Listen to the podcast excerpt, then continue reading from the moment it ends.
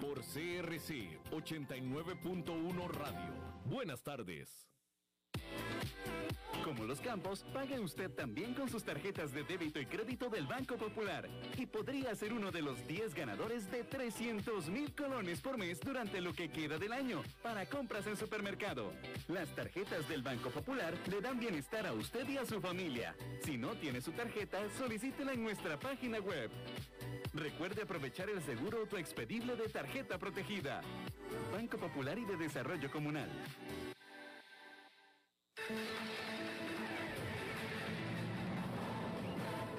Infórmate de la actualidad del país y el mundo con nosotros. Todos los días, desde las 6 de la mañana, iniciamos con el noticiero matutino y luego seguimos con informativos de la hora hasta las 6 de la tarde. Aquí vos te informás rápido y con profundidad. Somos Noticias CRC 89.1 Radio.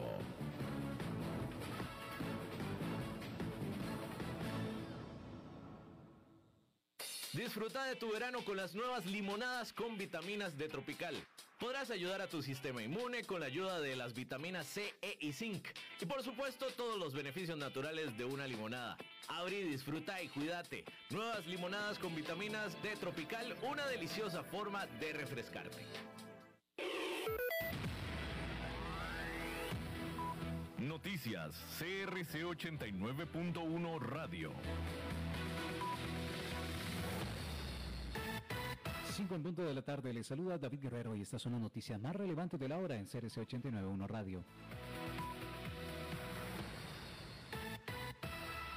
Comentarle que la Contraloría General de la República suspendió por 30 días sin goce de salario al alcalde de San José, Johnny Araya. Esto por considerar que el alcalde es responsable administrativamente en grado de culpa grave en el pago presuntamente irregular de 253 millones de colones a la empresa Cetex Aparqui, esto en 2018 para desarrollar un proyecto de parquímetros en la ciudad capital.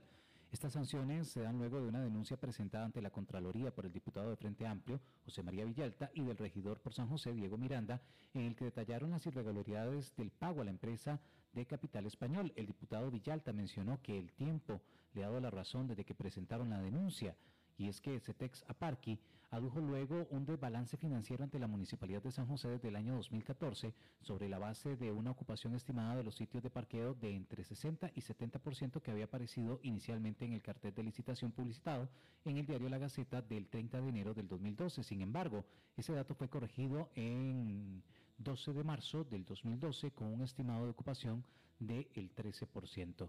Pese a esa corrección, el reclamo de la compañía se mantuvo fundamentado en una expectativa del 60 a 70% de ocupación y así finalmente fue aceptado por la Municipalidad de San José, que en 2018 acordó pagar la cantidad mencionada.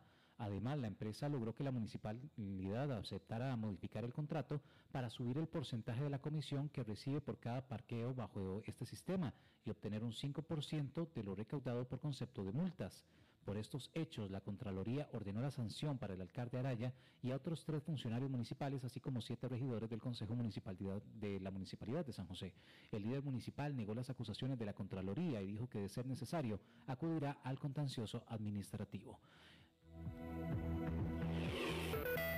En el ámbito deportivo, esta noche continúa la jornada 4 del Campeonato Nacional. Herediano enfrentará a la Municipalidad de Pérez Celedón a las 8 de la noche, mientras que la Juelense visitará el Santos de Guapiles a las 9. La fecha 4 inició el día de ayer con victoria de Cartagena frente a San Carlos, 5 goles por 1. El empate de Saprissa contra Guadalupe, 1 a 1. Además, Grecia venció esta tarde a Guanacasteca con un resultado de 2 goles por 0. En una hora más noticias. Noticias cada hora en...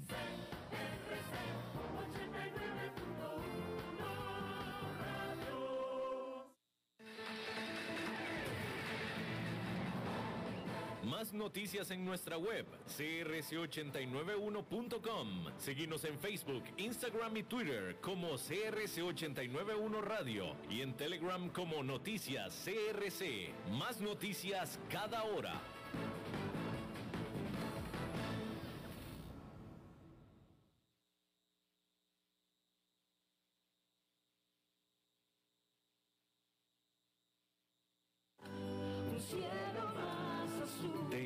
A escuchar todos los domingos la Santa Misa a las 9 de la mañana desde la Catedral Metropolitana, aquí por CRC 89.1 Radio. Este es un servicio de esta emisora en estos momentos de recogimiento y que siempre nos acompañe la paz, la solidaridad y la fe.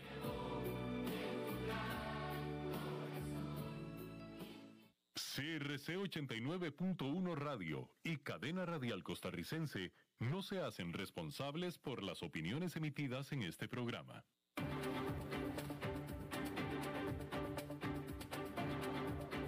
Inicia a las 5 con Alberto Padilla.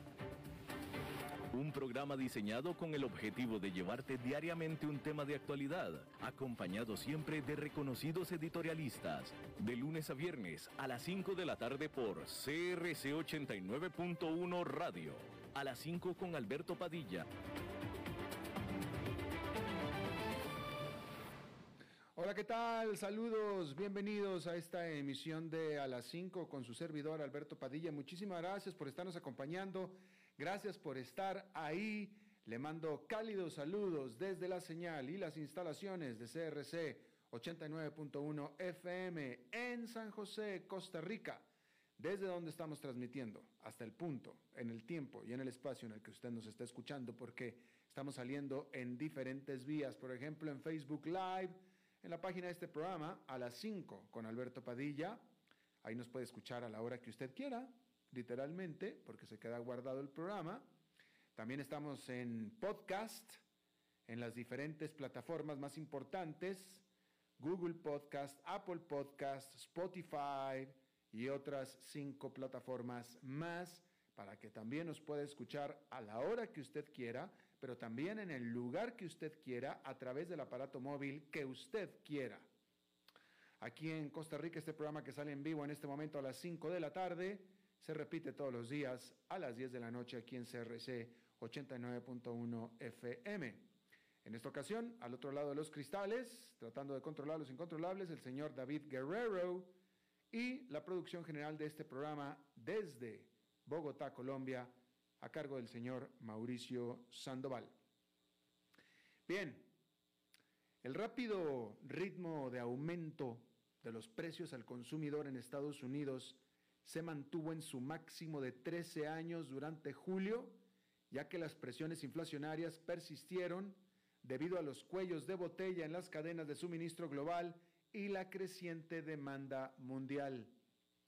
El índice de precios al consumidor publicado por la Oficina de Estadísticas Laborales de Estados Unidos, aumentó un 5,4% en julio respecto del mismo mes del año anterior, superando el 5,3% esperado por el consenso de los economistas.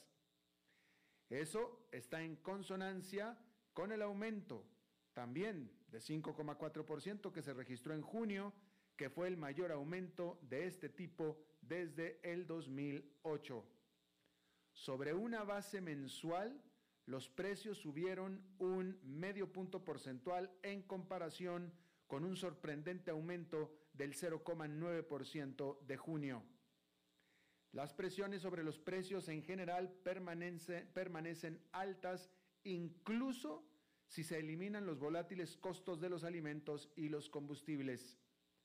Así, la inflación subyacente, es decir, quitándole los volátiles precios de los combustibles y los alimentos, que en teoría debería de ser un, componente importante, la inflación subyacente subió un considerable 4,3% en julio, en relación con el año anterior, apenas por debajo del aumento del 4.5% registrado en junio. Es decir, que la inflación es generalizada, no es principalmente provocada por algún aumento, que lo hay en los alimentos y en los combustibles.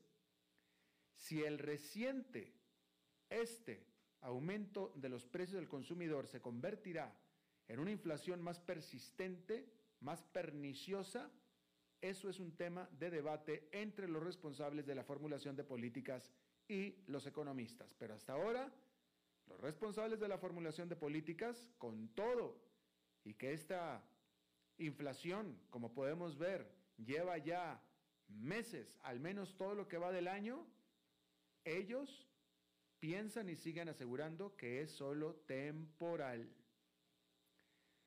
En medio de todo esto, las empresas grandes y pequeñas de Estados Unidos están teniendo que aumentar los salarios para atraer trabajadores y retener a los empleados a medida que la economía vuelve a acelerarse.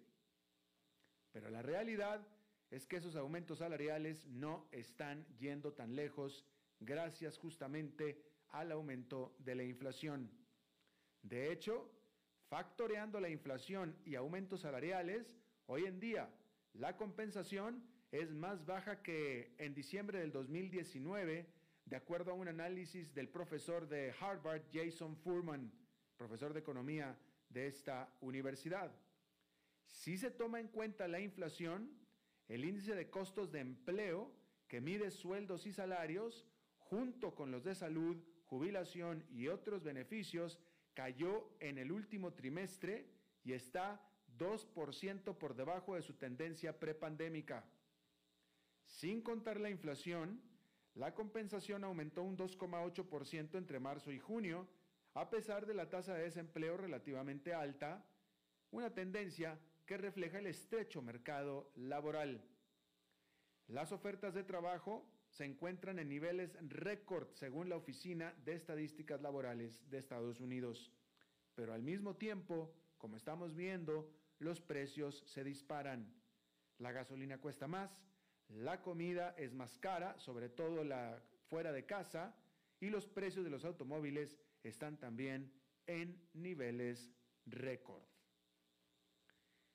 Ahí lo tiene usted. Por supuesto que todo esto tiene de temor implícito que la Reserva Federal pudiera empezar a quitar el pie sobre los paquetes de estímulo que todavía tienen puesto ahí.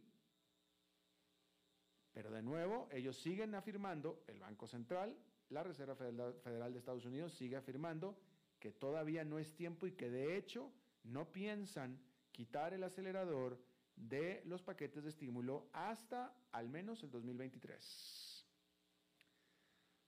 Bueno, decir que los políticos estadounidenses de los dos principales partidos llevan años por no decir décadas, abogando por una renovación de la infraestructura de la nación.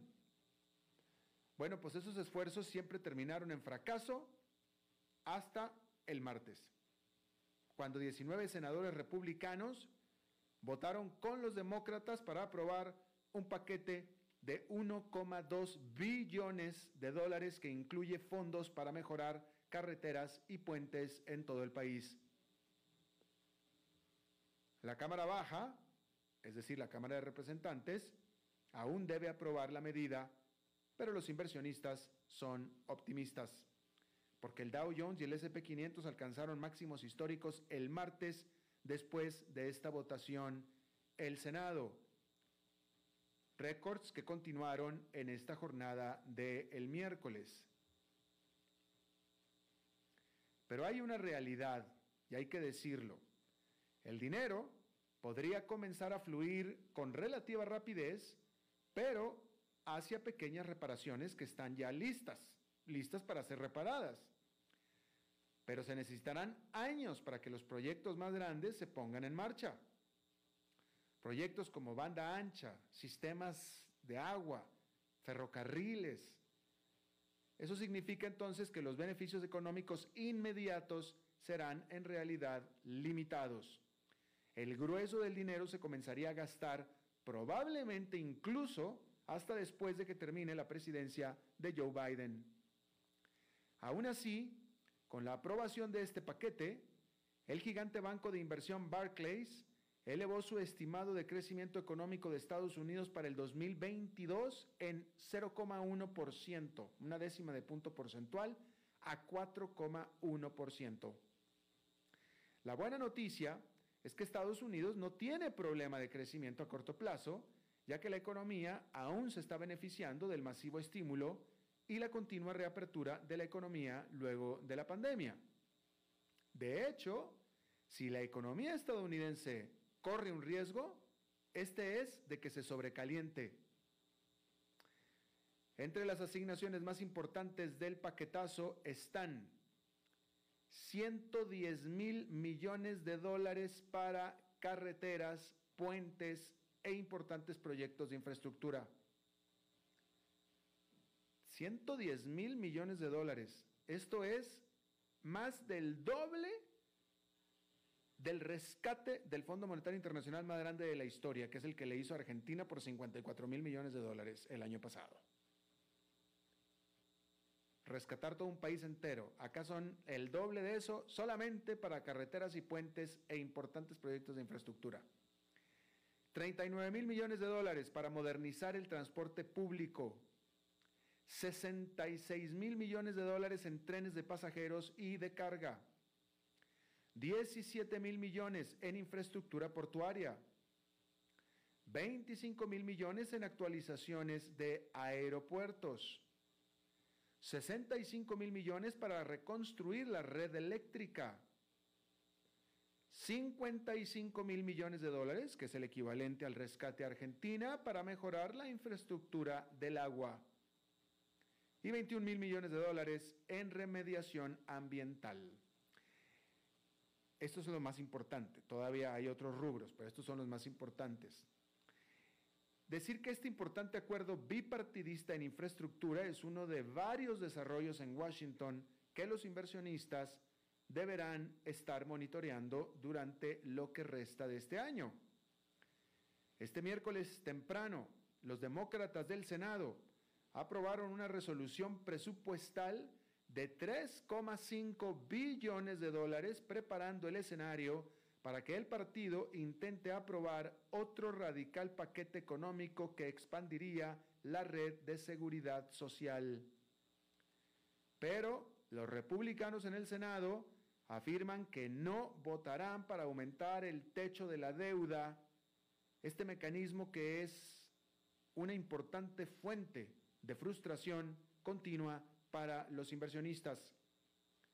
Si el Congreso no aumenta el techo de la deuda, es probable que el gobierno federal se quede sin efectivo en octubre o noviembre con el riesgo de un default que sería desastroso.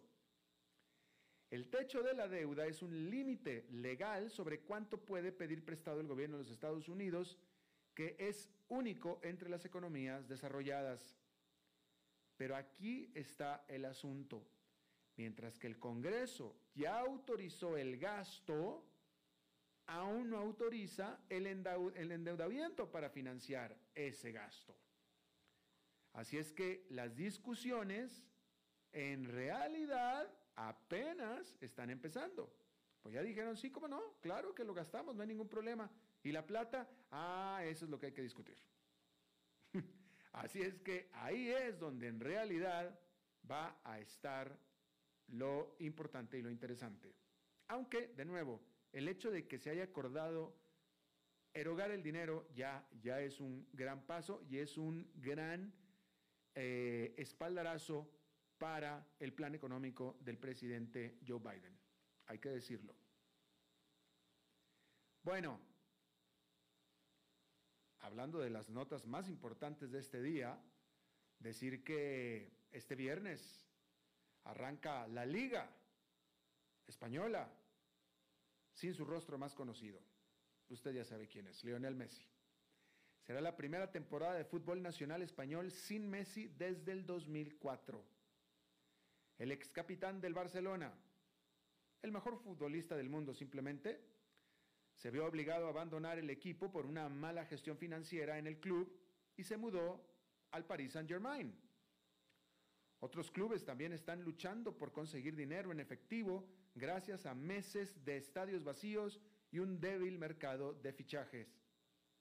Por tanto, no es de extrañar que la liga haya recibido una oferta de 3.200 millones de dólares por parte de la empresa de capital privado CBC por una participación del 10% en una nueva empresa que administraría los ingresos por derechos de la liga. La oferta ha sido acogida calurosamente por muchos clubes en problemas de liquidez, pero no por quienes no tienen tanto problema de liquidez, que son específicamente el Real Madrid y el Barcelona, que son los dos más ricos equipos de la liga. Ellos creen que esta oferta subvalora su potencial de ingresos futuros. La CBC, la empresa, no logró acuerdos similares en Alemania e Italia, pero bien puede prevalecer en España gracias a la repentina vulnerabilidad de la liga.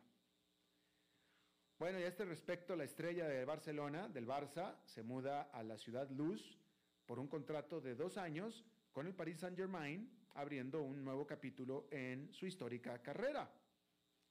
Messi, de 34 años, que ganó seis veces el prestigioso trofeo de fútbol francés Balón de Oro, recibirá unos 41 millones de dólares en cada uno de los dos años de su contrato.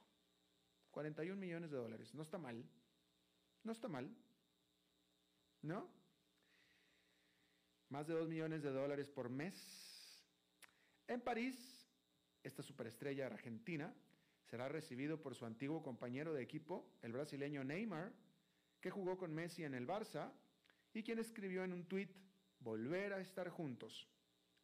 Después de despedirse con lágrimas en los ojos del Barça a principios de esta semana, después de que se rompieron las negociaciones salariales, Messi dice que está ansioso por jugar en el Parc des Princes de París con una nueva camiseta, nuevo número 30, y parece que comenzó a olvidar, luego, luego, a su ahora ex club, pues afirmó sobre el Paris Saint-Germain que todo ese club coincide con mis ambiciones futbolísticas, de tal manera que ya se siente como en casa. Bueno, eh, vamos a tocar este tema que no lo hemos tocado aquí en el programa. Eh, el día de ayer, el, el, el martes, el martes, el gobernador del estado de Nueva York, Andrew Cuomo, presentó su renuncia a la voz de Yo amo Nueva York y los amo a ustedes. Y todo lo que yo he hecho ha sido motivado por ese amor, dijo Andrew Cuomo cuando presentaba su renuncio como gobernador de este estado. Decir que la semana pasada,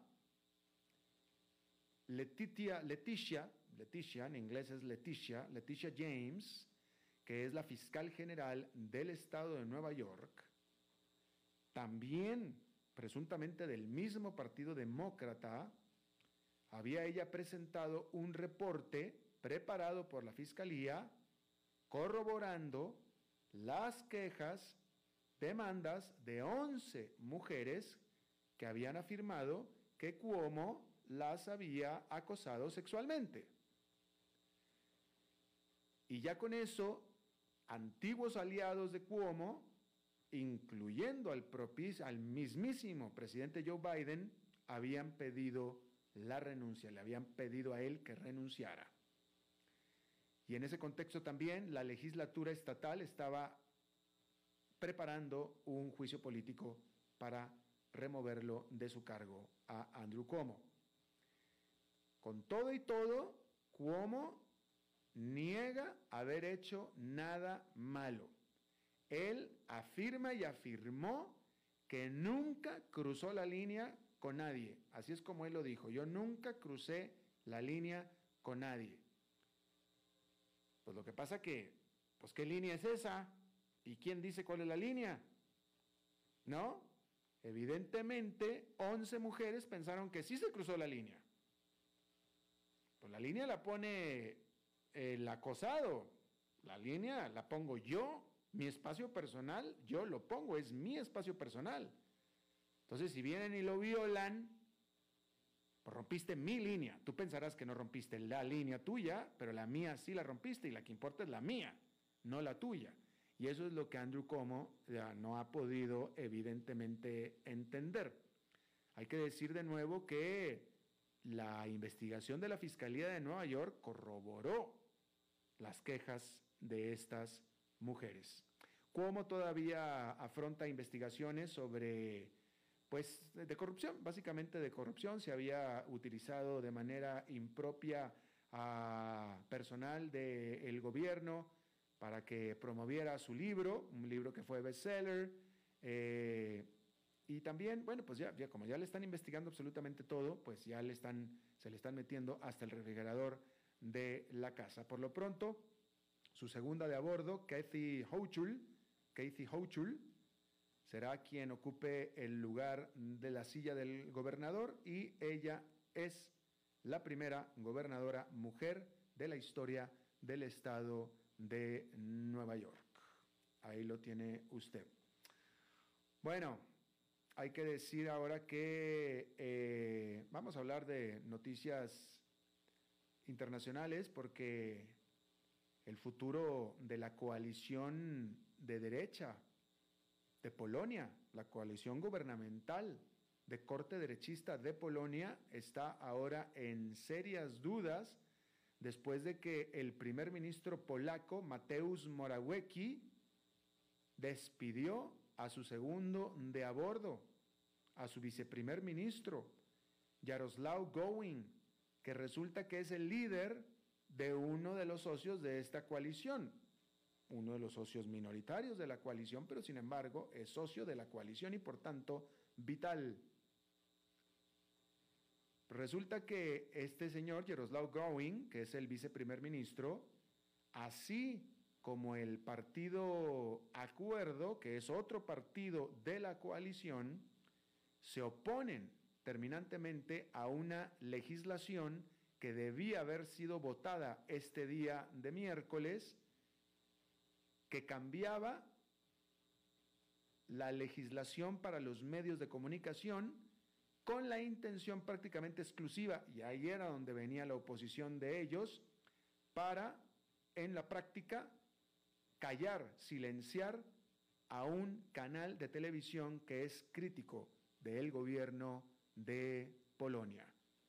Y si no te gustó esta legislación, entonces te corro. Y no me importa que seas coalición, dijo el primer ministro de Polonia. Y por supuesto que se está cocinando una crisis política precisamente por eso. Bueno, Facebook quitó de su plataforma 300 cuentas de Facebook, 300 cuentas que presuntamente se dedicaban a diseminar de información falsa acerca de las vacunas de COVID-19, asegurando, entre muchas otras cosas falsas, que estas vacunas convertían a la gente en simios. Estas cuentas, 300, todas ligadas a la agencia de mercadotecnia conocida como FACE, F-A-Z-Z-E, FACE, que es propiedad de AdNow, que es una firma basada en Rusia. Esta campaña de publicidad de desinformación sobre las vacunas tenía como objetivo la India, Latinoamérica y Estados Unidos, y lo que trataban era de socavar la fe en la seguridad de las vacunas producidas por el Occidente, es decir, en Europa y en Estados Unidos. Bueno, China anunció que le regalará, le regalará al gobierno de Myanmar 6 millones de dólares para fondear, para financiar 21 proyectos de desarrollo, incluyendo vacunas animales, agricultura y turismo. Este regalo, que es parte de un acuerdo que ya existía entre China y Myanmar, es definitivamente una señal inequívoca de que China, de hecho, apoya a la junta militar que hizo un golpe de Estado en Myanmar a un gobierno democráticamente electo en febrero de este año. Justamente, este martes, Estados Unidos anunció que enviaría 50 millones de dólares, pero exclusivamente como ayuda a las víctimas del COVID-19 en Myanmar. Estábamos hablando ayer de los incendios en Turquía y en Grecia. Hay que decir que estos incendios, también en Algeria, ahí mataron a al menos 42 personas, incluyendo a 25 soldados que estaban tratando de combatirlos. Las autoridades en Algeria han culpado a incendiarios, a personas incendiarias, por docenas de estos incendios en la región montañosa de Kabilia, que es hacia el este de la capital Algeria. Los eh, incendios también, eh, bueno, estos incendios han quemado ya, propagado por 16 provincias desde el lunes. Por supuesto que estos incendios provocados por esta onda de calor extremo en el Mediterráneo que ha causado, como decíamos, también conflagraciones en Grecia, en Italia y también en Turquía. Bueno, rápidamente para decirle que la aerolínea Cathay Pacific reportó una pérdida de 977 millones de dólares para los primeros seis meses de este año, que cuando menos es menos que los 9 mil, eh, no, no, que los más de mil millones que había perdido en el mismo periodo del 2020. Había perdido más de mil millones, ahora perdió nada más 977 millones, sigue siendo muchísimo. Pero sin embargo, esta reducción en la pérdida fue ayudada por un aumento importante en el negocio de transporte de carga. Esto es importante porque Cathay Pacific es una aerolínea basada en Hong Kong y por tanto no tiene mercado doméstico, es única y exclusivamente mercado internacional. Y por supuesto que la aerolínea ha sufrido entonces muchísimo por el cierre de las fronteras de Hong Kong por estas cuarentenas tan estrictas. Hay que decir que durante julio Cathay Pacific operó solamente el 8% de su capacidad prepandémica, nada más el 8%. Bien, estábamos diciéndole que allá en Nueva York el índice industrial Dow Jones quedó con una ganancia de 0,62% que lo coloca de nuevo en terreno positivo, perdóneme, en terreno récord. El Standard Poor's 500 también con una ganancia de un cuarto punto porcentual que también lo coloca en terreno récord. El Nasdaq Composite cayó ligeramente 0,16%. Vamos a hacer una pausa y regresamos con nuestra entrevista de hoy. A las 5 con Alberto Padilla, por CRC 89.1 Radio. Dijo Salvador Dalí. Un gran vino requiere un loco para hacerlo crecer, un hombre sabio para velar por él, un poeta lúcido para elaborarlo y un amante que lo entienda. Bodegas y viñedos La Iride. Vinos argentinos de la región de Mendoza. Colecciongourmet.com Desde Maipú, Mendoza, la tierra del olivo nos llega aceite de oliva Laur. Su delicada y elegante textura, así como su afrutado aroma vegetal, lo convierten en un aceite especial para paladares exigentes. Disponible en tres variedades: Laur Cruz de Piedra, Laur Aceite de Oliva Extra Virgen y Laur Gran Mendoza Aceite de Oliva Extra Virgen. Lo mejor de tres zonas en una sola botella. Galardonado con el Gran Prestige Gold en el Terra Olivo 2018. Aceites de oliva Laur no pueden faltar en tu mesa. De venta en todas las tiendas, don Fernando. Es tiempo de celebrar los buenos momentos. De disfrutar con los tuyos, con quienes te hacen reír. Es tiempo de celebrar lo que te mereces con aquellos que compartís la experiencia de vivir. Porque siempre tendremos a alguien con quien celebrar. La Iride, bodegas y viñedos de la región de Mendoza Búscanos como colecciongourmet.com. Desde los verdes bosques de nuestra montaña nos llega agua Cerros de la Riva, agua fresca de manantial que te permitirá vivir en equilibrio, proteger tu salud y la de tu familia, libre de sustancias químicas, envasada sin alterar su naturaleza a 2.000 metros de altura. Agua Cerros de la Riva, naturalmente neutral. Búscanos como cerrosdelarriba.gmail.com Llámanos al 83 74 Cerros de la Riva, Live Spring Water. Ahora disponible en presentación de 5 galones con dispensador.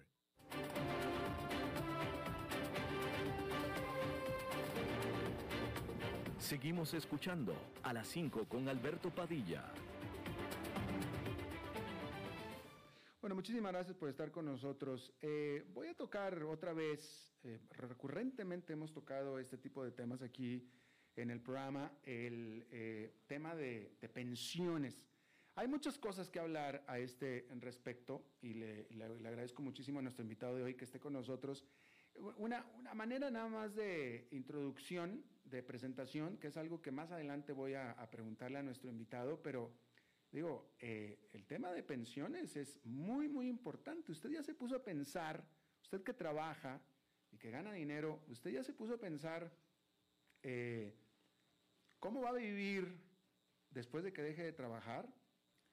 ¿Usted piensa que usted va a dejar de trabajar muy grande? Yo siempre, siempre eh, tomo como ejemplo el ejemplo de mi padre, que en paz descanse porque mi padre, eh, que siempre fue empleado toda su vida, un hombre muy disciplinado, trabajó treinta y tantos años para la misma empresa, yo, eh, él, tenía, como era la legislación, y es todavía en México, que jubilarse a los, retirarse a los 65 años.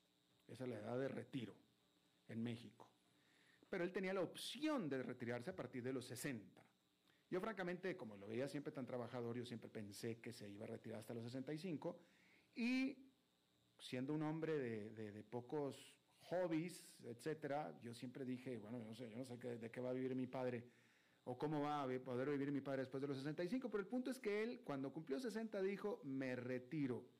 Y él nunca me lo dijo, porque nunca me lo dijo, pero yo estoy seguro que él se retiró a los 60 pensando que él no viviría mucho tiempo más. ¿No? Es un hombre que había nacido en 1928. Cuando él nació, su expectativa de vida era de 32 años en México. Ya tenía 60 y se jubiló a los 60. Yo apuesto que era porque él pensaba que no le quedaba mucho tiempo más y él quería disfrutar su jubilación tranquilo en su casa. Bueno, pues el señor vivió hasta los 87. Hasta los 87 en plena salud. Y yo estoy seguro que si él hubiera pensado que hubiera vivido tanto, se hubiera jubilado más tarde. Sin embargo, afortunadamente, él fue un señor muy disciplinado y todo, y pudo vivir de los 60 a los 87, 27 años, sin generar un solo duro, un solo colón, un solo peso, un solo dólar. Y sin embargo, pudo vivir. ¿Usted está preparado para eso también? Este, usted seguramente que me está escuchando nació después de 1928, por lo tanto su expectativa de vida es mucho más. Hoy la gente está viviendo hasta los 85, 90, 93 años y hasta más. Usted ya sabe de qué va a vivir después de. Usted está consciente que en el régimen de pensiones del país donde usted me está escuchando, eh, sí va a recibir una pensión, pero no va a vivir seguramente con el nivel de vida que usted está viviendo en este momento. ¿Usted está consciente de eso? Seguramente si usted quiere vivir en el mismo nivel de vida va a tener que ahorrar aún más. Pero bueno, yo pudiera extenderme muchísimo en este tema, pero no quiero. Está conmigo y le agradezco muchísimo Hermes Alvarado, él es gerente general de la operadora de pensiones del Banco Nacional BN Vital de Costa Rica, uno de los bancos más grandes de este país. Por tanto, también apuesto, Hermes, que estás administrando uno de los, eh, operando uno de los fondos de pensiones también más grandes de Costa Rica, ¿no? Bienvenido.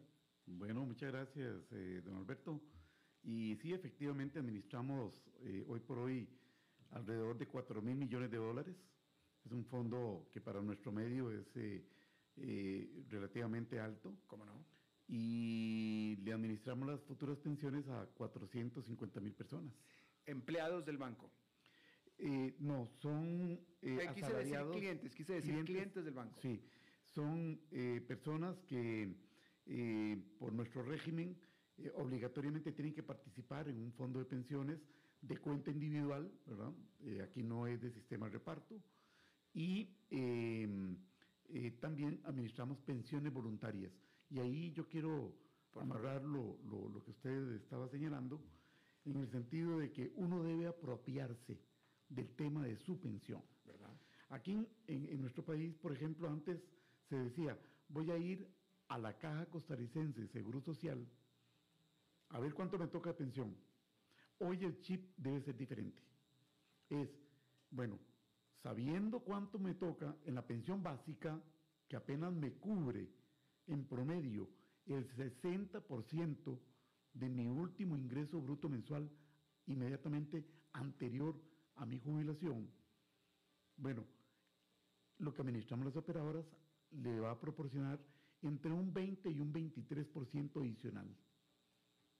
Pero ¿cómo cerramos la brecha de ese 27% que nos falta para mantener el mismo ingreso bruto mensual? Que es justo lo que estaba yo diciendo en este Correcto. momento. ¿Cómo va esa conciencia, en este caso entre los ticos? Este, porque en general me parece a mí, Hermes, que hay, hay, o sea, hay poca conciencia en general de, la, de lo que yo estaba estableciendo y lo que tú estás diciendo también. Es correcto. Nosotros hemos realizado, por ejemplo, estudios de mercado, hemos realizado eh, estudios de economía conductual aquí en Costa Rica. Hemos realizado también estudios de euromarketing para ver cómo está posicionado el tema de pensiones. Porque ¿En, solo en dónde? ¿En la mente? de en, la- en- en la mente de la gente, eh, en qué lugar está dentro de su orden de jerarquía. Y en la mayoría de la gente, ese tema ni siquiera está en el radar. ¿Verdad? Es que es Y si está, está de último. La gente cree que nunca va a envejecer. Y como muy bien usted lo señalaba, en toda América Latina, eh, la expectativa de vida ha ido en aumento. Dichosamente, ¿por qué? Porque hay mejores indicadores y atenciones de salud. Dicho esto, eh, para ponernos en nuestro contexto nacional, en Costa Rica la expectativa de vida hoy, sin importar el género, es de casi 79 años. Si incorporamos el tema de género, el hombre está eh, con una expectativa de vida de 78 y la mujer de 82.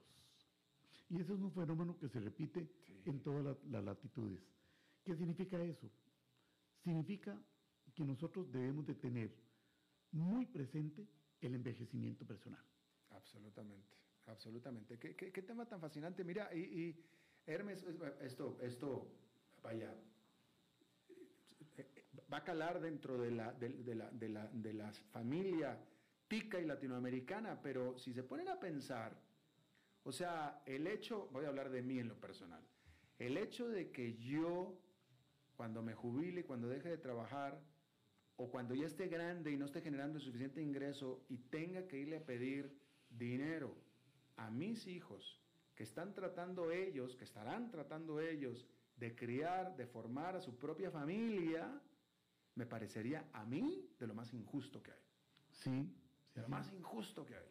es correcto. Todo porque no preví, no ahorré, no, no preví. Eh, Eso es. Vamos a ver, dichosamente en algunos países de Latinoamérica eh, se ha concientizado a nivel social de la necesidad de que exista eh, sistemas multipilares para atender el tema de la vejez en forma de pensión. Me explico. En Costa Rica, eh, hasta el año 2000, solo existían una pensión eh, otorgada por el régimen de reparto administrado por la Caja Costarricense de Seguro Social.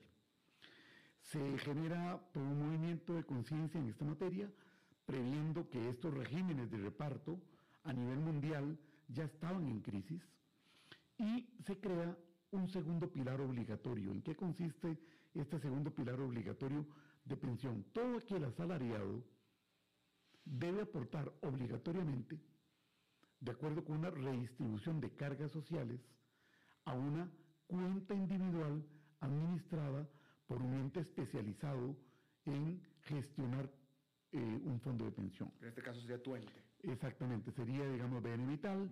En Costa Rica existen seis operadoras de pensiones, lo que en el Cono Sur se les conoce como AFPs, administradoras de fondos de pensiones. Aparte del, del, de la caja del Seguro Social. Correcto. Aparte. Entonces, adicional a la pensión básica de la caja, se crea esta segunda eh, pensión complementaria.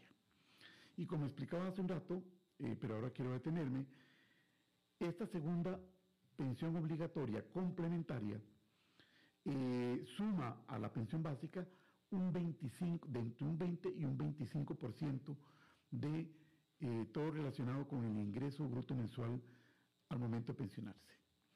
Entonces, como yo indicaba hace un rato, si la pensión básica nos va a dar alrededor de un 60% y con una tendencia a la baja, va a llegar a, ser alrededor de un 40%.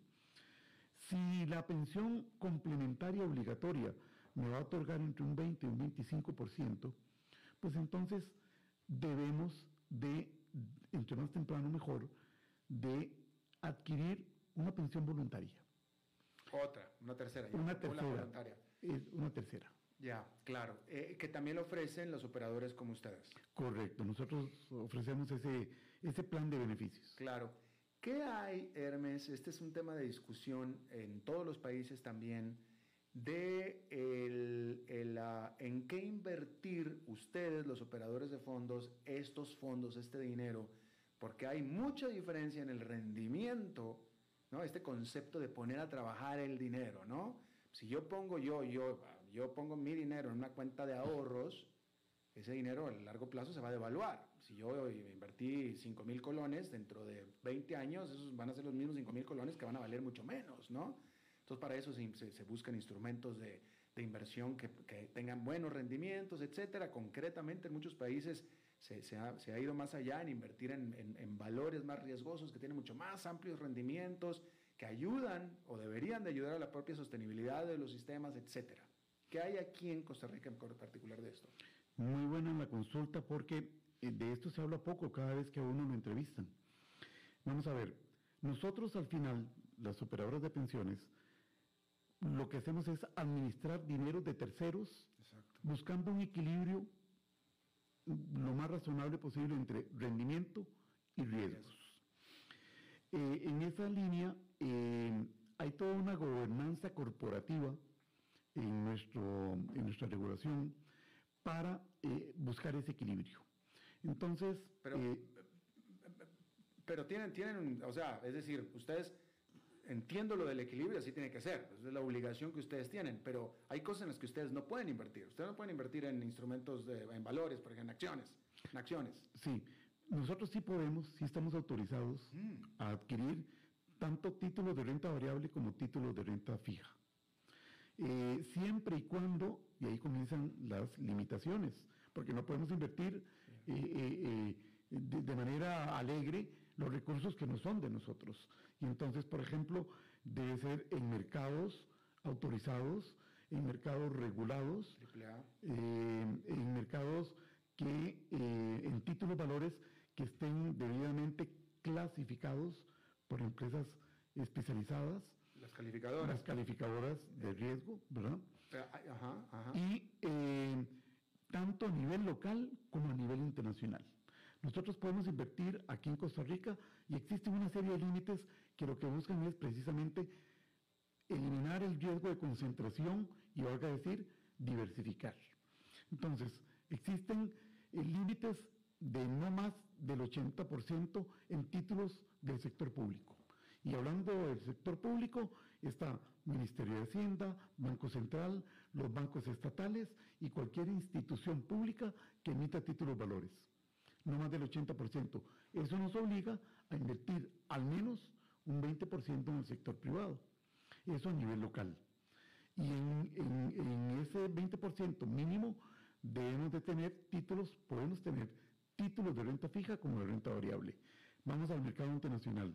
Podemos invertir el fondo de los afiliados eh, hasta en un 25% en el mercado internacional. Pero de nuevo, no en cualquier instrumento. Tiene que ser en fondos mutuos, pueden ser en ETFs o pueden ser directamente en acciones. Fondos corporativas. ¿De cualquier parte o típicamente de Estados Unidos? De cualquier parte, de nuevo, siempre y cuando eh, esos mercados estén debidamente regulados. déjame, te hago esta pregunta. ¿Qué rendimiento promedio está teniendo el fondo que tú administras? Muy bien.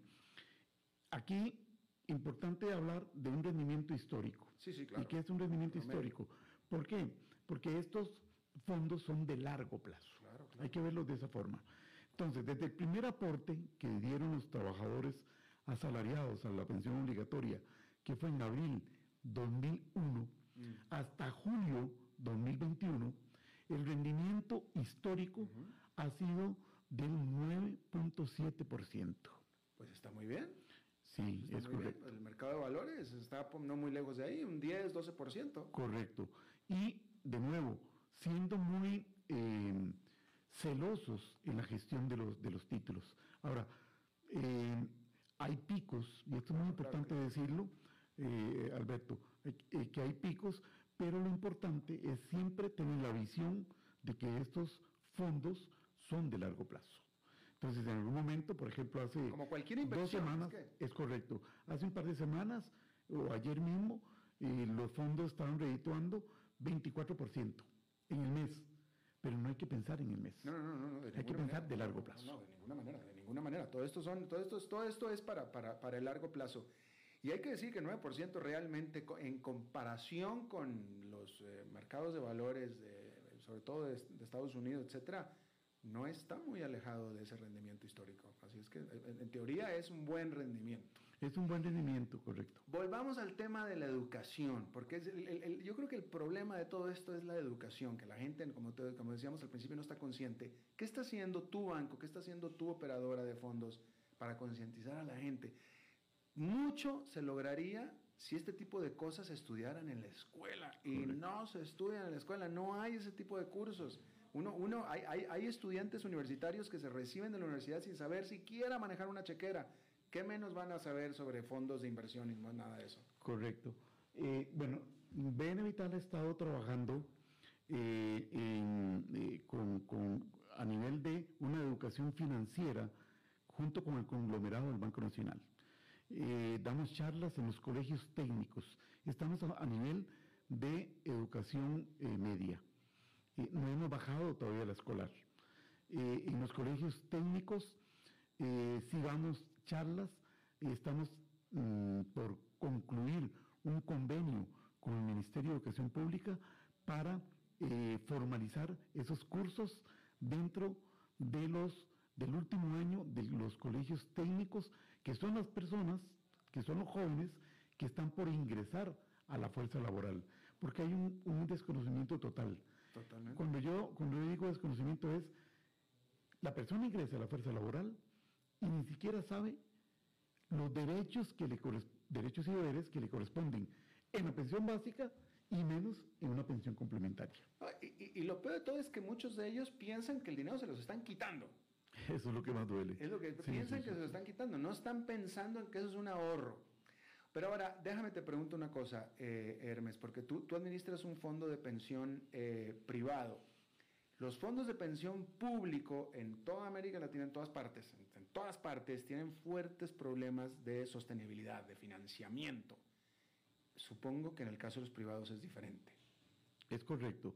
Los principios de, de administración y de eh, regulación inclusive de los fondos que administramos eh, bajo el esquema de una capitalización de una cuenta individual es muy diferente a lo que rige a un sistema de reparto. Empecemos porque un sistema de reparto como eh, administra la, la, la Caja Costarricense de Seguro Social se rige por el principio de solidaridad. Y entonces todo cae en una olla en común. Y de allí El dinero primero, es de todos. El dinero de todos y de nadie. Pues sí, lo que es de todos no es de nadie. Así es. En, en- en el caso de ustedes, en, en, eh, BN Vital, la cuenta de Alberto Padilla es la plata de Alberto Padilla. Es la plata que ingresa a la cuenta de Alberto Padilla. Y es la que yo metí. El, el aporte eh, ingresa bajo esa eh, a la cuenta individual de Alberto Padilla. Los rendimientos que generan Son de esos Alberto aportes Padilla. son de Alberto Padilla. Yo metí 5 mil dol- cinco mil colones, más el rendimiento, más o menos, eso es lo mío. Eso es lo suyo. Siempre está a la vista. Siempre está ahí para eh, el primer contralor de su cuenta individual es el afiliado. Y mes a mes, Benevital le entrega un estado de cuenta. En el sistema público, yo no sé cuánto tengo. En el sistema público lo que Yo no sé cuánto tengo. Sé cuánto voy a recibir, pero no sé cuánto tengo. Exactamente, porque ahí, a diferencia de la cuenta individual que administramos las operadoras, lo único que hay cierto es cuánto ingresa a la cuenta individual y cuánto genera rendimientos. Y el monto de su pensión dependerá de lo que usted acumule en su, en su cuenta. A diferencia de los sistemas de reparto, donde lo único que se sabe es que usted debe cumplir con una edad, debe cumplir con unas cuotas y hay un plan predeterminado de beneficios. Si usted cumple con esas dos condiciones, usted va a tener ya predeterminado su monto de pensión. Mientras que en los, en los sistemas que administran las operadoras, el monto de pensión depende de la riqueza acumulada en la cuenta individual. Claro. Y esa la puedo aumentar yo. Si yo quiero meter más, puedo meter más. Puede realizarse aportes extraordinarios, eh, por ejemplo... O abrir, o abrir la otra cuenta que hablaba. O abrir la pensión voluntaria. La pensión voluntaria. Y ahora se permite en la pensión obligatoria hacer aportes extraordinarios y en la pensión voluntaria es mucho más flexible.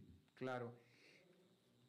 Una pregunta que me parece importantísima. ¿Cuánta gente hablemos de Costa Rica, que es el país, eh, pero, pero será representativo definitivamente del resto de América Latina, ¿cuánta gente está fuera del sistema? ¿Cuánta gente no tiene acceso a, trabajan, tienen ingresos, pero son informales, no pueden acceder a sistemes de pensión?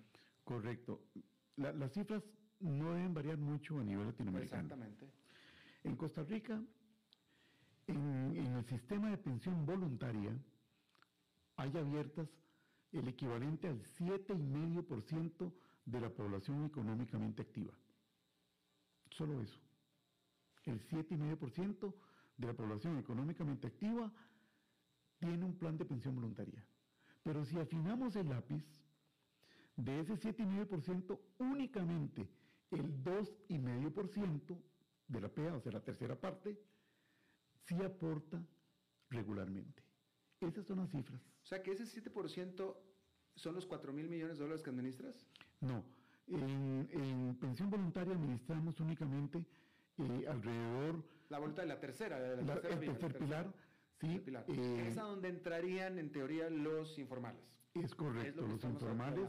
En la pensión voluntaria entrarían los informales y, también pueden aportar eh, los asalariados que además quieran tener Exacto. esa voluntaria. Pero debemos pensar que típicamente serían los informales. Típicamente son los informales. Entonces nada más el 7%.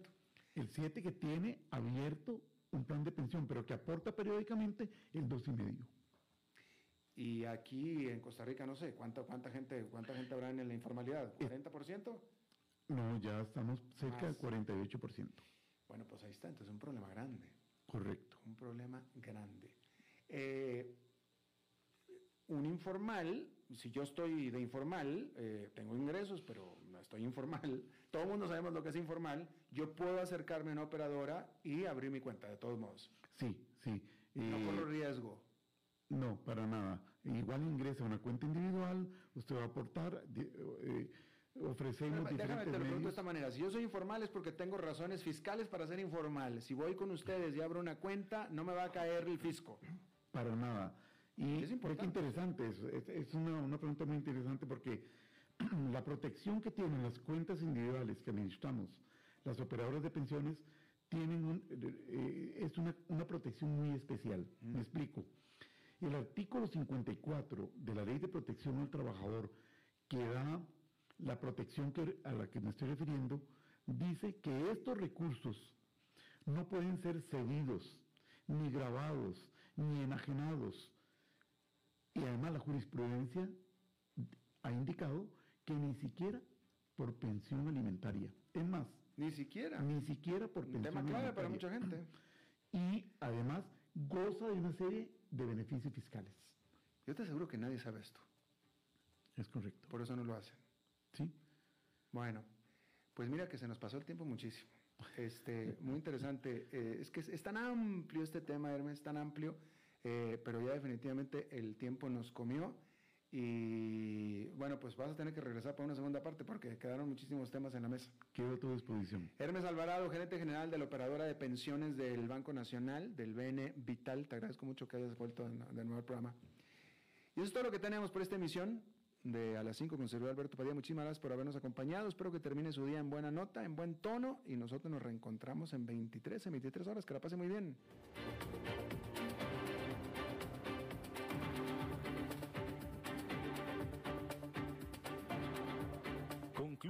A las 5 con Alberto Padilla.